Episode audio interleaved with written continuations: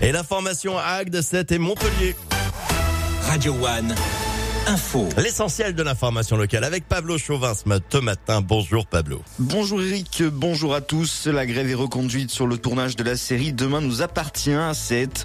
Après un appel national, les techniciens qui travaillent sur la série ont décidé de poursuivre le mouvement aujourd'hui. En pleine négociation pour une revalorisation des salaires, les grévistes intermittents du spectacle réclament une hausse de 20% pour gommer les effets de l'inflation de ces 15 dernières années.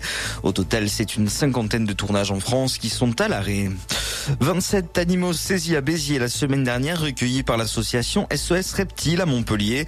Cette association s'occupe de récupérer des animaux saisis par la justice, abandonnés ou issus du trafic. Les animaux ont été désinfectés et soignés avant d'être placés dans les locaux de l'association Zoo du Lunaret. Dans le futur, ils seront relâchés en nature pour certains. Quant aux autres, l'association leur cherchera de nouveaux propriétaires. Et si vous alliez vous envoyer en l'air pour la bonne cause à l'aéroclub Béziers-Cap ce week-end, c'est à l'occasion du Téléthon. Le club propose des sessions de vol dont les bénéfices seront reversés à l'AMF Téléthon de Vias. Également, dans votre actualité, la copie est loin d'être bonne. Le niveau des élèves français, notamment en maths, dégringole selon le classement PISA. Face à cela, Gabriel Attal a dévoilé hier dans la foulée une série de mesures. Le ministre de l'Éducation a indiqué que désormais c'est l'équipe pédagogique qui aura le dernier mot sur le redoublement et non plus les parents. Le brevet des collèges sera obligatoire pour au lycée ou encore une nouvelle épreuve de maths sera instaurée au bac en 2025.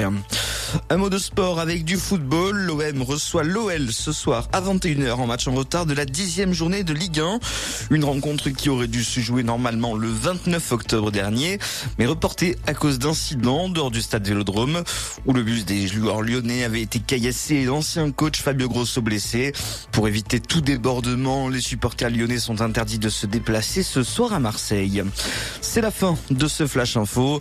Bonne journée à tous à l'écoute de Radio One. Merci Pablo. Revenez nous voir dans une heure pour retrouver l'essentiel de l'information locale.